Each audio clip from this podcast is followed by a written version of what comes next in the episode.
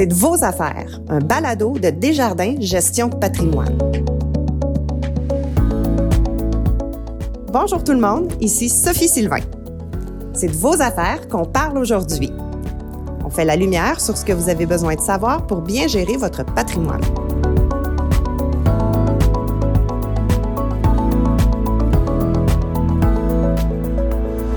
Ma fille est bientôt en âge d'acheter sa première maison ou condo, peut-être plus un condo, hein, parce qu'une maison, c'est cher, surtout à Montréal.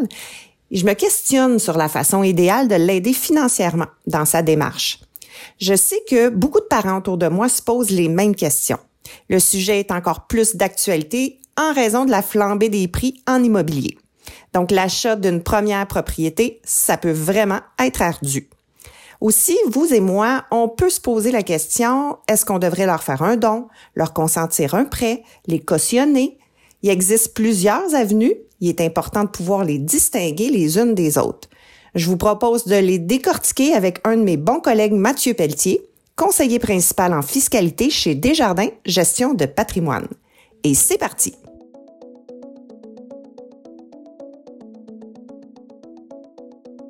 Bonjour Mathieu. Bonjour Sophie. Mathieu, tu te fais souvent poser la question par des parents à savoir s'ils peuvent se permettre d'aider leur enfant à acheter une propriété et s'il y a des conséquences fiscales à poser un tel geste. Tout à fait, Sophie. C'est un sujet très populaire avec nos membres et clients. Et je tente toujours de les ramener au plus important, c'est-à-dire leurs projets, leurs objectifs. La, la, fiscalité, en fait, ça ne fait qu'appliquer des conséquences fiscales aux gestes que l'on pose. Donc, on détermine où est-ce qu'on veut se rendre et une fois la destination choisie, alors la, la fiscalité va influencer le chemin qu'on prendra pour se rendre à destination. Il existe plusieurs solutions pour se rendre à destination. J'aimerais qu'on les regarde une à une. Donc, le classique pour commencer, le don en argent. Le don est souvent la première piste envisagée et généralement l'approche la plus simple. D'abord, la bonne nouvelle, un don en argent à un enfant n'est pas imposable, ni pour l'enfant, ni pour les parents. Par contre, il faut avoir les liquidités disponibles pour faire le don. Encaisser un placement ou vendre un bien pour générer de la liquidité, ça pourrait avoir une incidence fiscale. Donc, ce sont les transactions permettant d'avoir accès aux liquidités nécessaires au don, et non le don en tant que tel, qui peut avoir des répercussions fiscales pour les parents. On peut s'y prendre à l'avance aussi, penser à long terme. Oh oui, il y a une expression que j'aime bien, la fiscalité et la finance, on a le choix entre la planifier ou la subir. Et la fiscalité met plusieurs outils à notre disposition pour que la planification puisse être payante. Si le projet de votre enfant n'est pas à court terme, il est possible de l'aider en donnant des liquidités afin qu'il puisse contribuer à son propre CELI, à son REER ou à son CELIAP. On allie alors certaines économies fiscales à votre don, ce qui pourrait augmenter la mise de fonds disponible. Il y a des différences par contre entre les trois régimes entre autres dans leurs conditions d'admission pour y contribuer. Tout à fait, Sophie. Pour rappel, votre enfant accumulera des droits de cotisation CELI dès ses 18 ans, peu importe qu'il gagne un revenu ou non. Le montant des droits de cotisation CELI annuels, c'est le même pour tous les Canadiens de 18 ans et plus. Quant aux droits de cotisation REER, ils s'accumulent si un particulier a un revenu gagné et qu'il produit ses déclarations de revenus, quel que soit son âge. On a un revenu gagné lorsque on a un revenu d'emploi, un revenu d'entreprise personnelle, de travailleur autonome ou un revenu locatif net. Le CELIAP, c'est un régime qui vient de faire son apparition qui permet aux particuliers de 18 ans et plus d'épargner à l'abri de l'impôt dans le but d'acquérir une première propriété. Les droits de cotisation annuels s'élèvent à 8 000 pour un maximum de 40 000 à vie. Et vous pouvez faire d'une pierre deux coups, donner de l'argent plutôt à votre enfant et lui offrir une expérience en gestion financière. Mathieu, si le parent veut aider son enfant, mais autrement qu'en lui donnant de l'argent, est-ce que c'est possible? D'autres formes de dons sont possibles, comme le don d'un immeuble, sa vente à prix réduit, ou encore le don de placement. Mais est-ce que c'est avantageux? Les conséquences fiscales que vous pouvez subir en donnant un bien à votre enfant seront les mêmes que si vous vendiez d'abord le bien pour lui remettre ensuite les sommes découlant de la vente. La raison est simple, Lorsque vous concluez une vente avec vos enfants, en vertu des lois fiscales, vous êtes réputé avoir disposé du bien à sa juste valeur marchande, peu importe le prix de vente ou du don. Par ailleurs, la juste valeur marchande est le prix qu'accepterait un vendeur qui n'a pas l'obligation de vendre et un acheteur qui n'a pas l'obligation d'acheter. Il faut d'ailleurs être prudent avec les évaluations municipales qui ne représentent pas toujours le marché. Mais Mathieu, quand tu parles de vendre ou de céder à prix réduit, il faut faire attention, il y a des conséquences. Oh oui, Sophie, il y a un risque d'imposition en double dans ce cas-là. Lors d'une vente à prix réduit, l'acheteur est réputé avoir acquis le bien au coût réellement déboursé. Et je vous rappelle que vous devrez vous-même vous imposer sur la juste valeur marchande. De plus, l'identification de la juste valeur marchande est importante. Lors d'un don de placement, c'est facile de la connaître en se fiant au prix des cours boursiers, par exemple.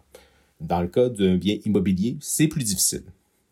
Il serait prudent d'obtenir une évaluation de la part d'un évaluateur agréé pour établir la juste valeur marchande, en particulier pour les contribuables n'ayant pas une connaissance approfondie du marché immobilier. Cette évaluation sera utile afin d'établir l'incidence fiscale du donateur. Et il ne faut pas oublier qu'un don est encadré par d'importantes formalités et qu'en principe, il doit être notarié.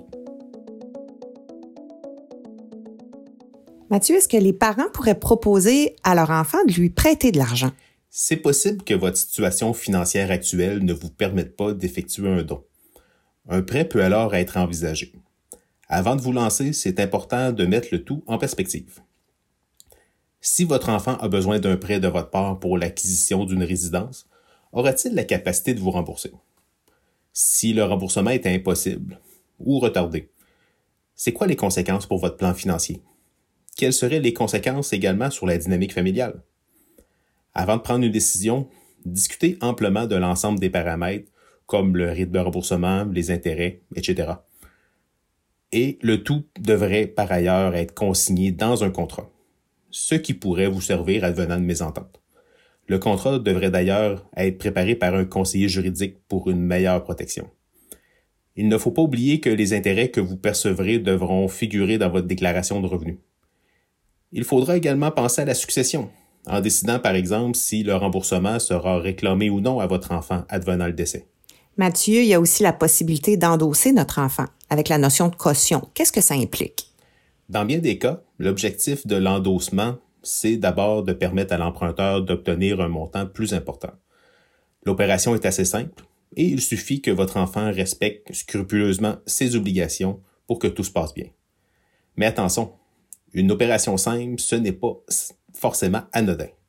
Au contraire, les risques pour vous sont bien réels en endossant le prêt hypothécaire de votre enfant, vous en serez entièrement responsable et vous pourriez avoir à le rembourser en totalité. Un peu comme s'il s'agissait de votre propre dette, mais vous n'êtes pas propriétaire du bien. Alors à ce moment-là, Mathieu, est-ce que le parent ne devrait pas plutôt devenir co-emprunteur avec son enfant? C'est possible, mais ça vient également avec beaucoup de conséquences. Lorsqu'un parent devient co-emprunteur, il doit également être copropriétaire de la résidence de son enfant. C'est la différence majeure par rapport à l'endossement. En tant que co-emprunteur, vous devenez entièrement responsable de la créance. Il s'agit également de la vôtre. À noter que cela comprend aussi les taxes municipales et scolaires. C'est un choix qui aura inévitablement des conséquences sur votre propre capacité d'emprunt. Et bien entendu, si votre enfant n'honore pas ses obligations, vous devrez le faire à sa place. D'un autre côté, lorsque tout va bien, les conséquences peuvent être singulières votre enfant a respecté tous ses engagements et décide de vendre sa résidence pour en acheter une plus grande ou mieux située. Vous devez alors vendre votre partie également, avec à la clé potentiellement de l'impôt de votre côté. En plus, vous encaissez une part de la maison de votre enfant qu'il a lui-même payée. Il sera toujours temps pour le don à ce moment-là. Mais au-delà des aspects financiers, ce sont les liens familiaux qui peuvent être mis à rude épreuve quand on choisit cette option. Il est donc primordial d'en discuter en profondeur avec votre conseiller et avec votre enfant avant de vous engager. Mathieu aussi, pour les parents, comment ils peuvent faire pour calculer les impacts sur leur propre patrimoine? Comme tout nouveau projet, il est important de l'inclure dans votre plan financier global. La réflexion entourant la volonté d'aider financièrement votre enfant doit toujours être accompagnée d'une évaluation des conséquences sur le patrimoine disponible pour votre retraite et vos autres objectifs en effectuant une projection de vos revenus de retraite, qui inclut la planification des, autres, des décaissements de vos autres actifs, il sera plus facile pour vous d'avoir un portrait clair afin de répondre à vos besoins financiers, selon le niveau de vie désiré. Cet exercice permet de s'assurer que le geste posé n'aura pas de conséquences négatives sur vos revenus de retraite. D'autre part, on n'insistera jamais assez sur le fait qu'on évite bien des malentendus en documentant une transaction, quelle qu'elle soit, de la bonne manière. Mathieu, merci beaucoup d'avoir été avec nous aujourd'hui. Merci d'avoir éclairé nos auditeurs sur les solutions pouvant leur permettre d'aider leur enfant à acheter une première maison. Tout le plaisir était pour moi, Sophie. Merci de l'invitation. Ce que je retiens de notre conversation avec Mathieu, c'est trois choses. La première, vous pouvez planifier à long terme l'aide financière visant à aider votre enfant à acheter une première propriété. Entre autres en lui faisant un don en argent pour qu'il puisse cotiser à son propriétaire, son propre CELI ou CELIAP, selon les droits de cotisation qu'il a accumulés. Ensuite, il existe aussi d'autres moyens pour aider votre enfant. Vous pouvez lui faire un prêt, l'endosser ou être co-emprunteur. Il vous faut bien discuter et documenter le tout afin que les conditions entourant le type d'aide choisi soient claires pour éviter les conflits en cas de pépin. Et finalement, c'est important de discuter avec votre conseiller afin de vous assurer que vos propres projets, votre retraite ne seront pas mis en péril. L'idée, c'est d'identifier clairement vos objectifs et d'ensuite mettre les finances et la fiscalité à votre service. Voilà qui met fin à cet épisode du balado C'est de vos affaires de Desjardins Gestion de patrimoine. Merci à vous, chers auditeurs, d'avoir été à l'écoute. Et si cet épisode vous a plu, on vous invite à vous abonner à cette série balado sur Spotify. Merci et à très bientôt.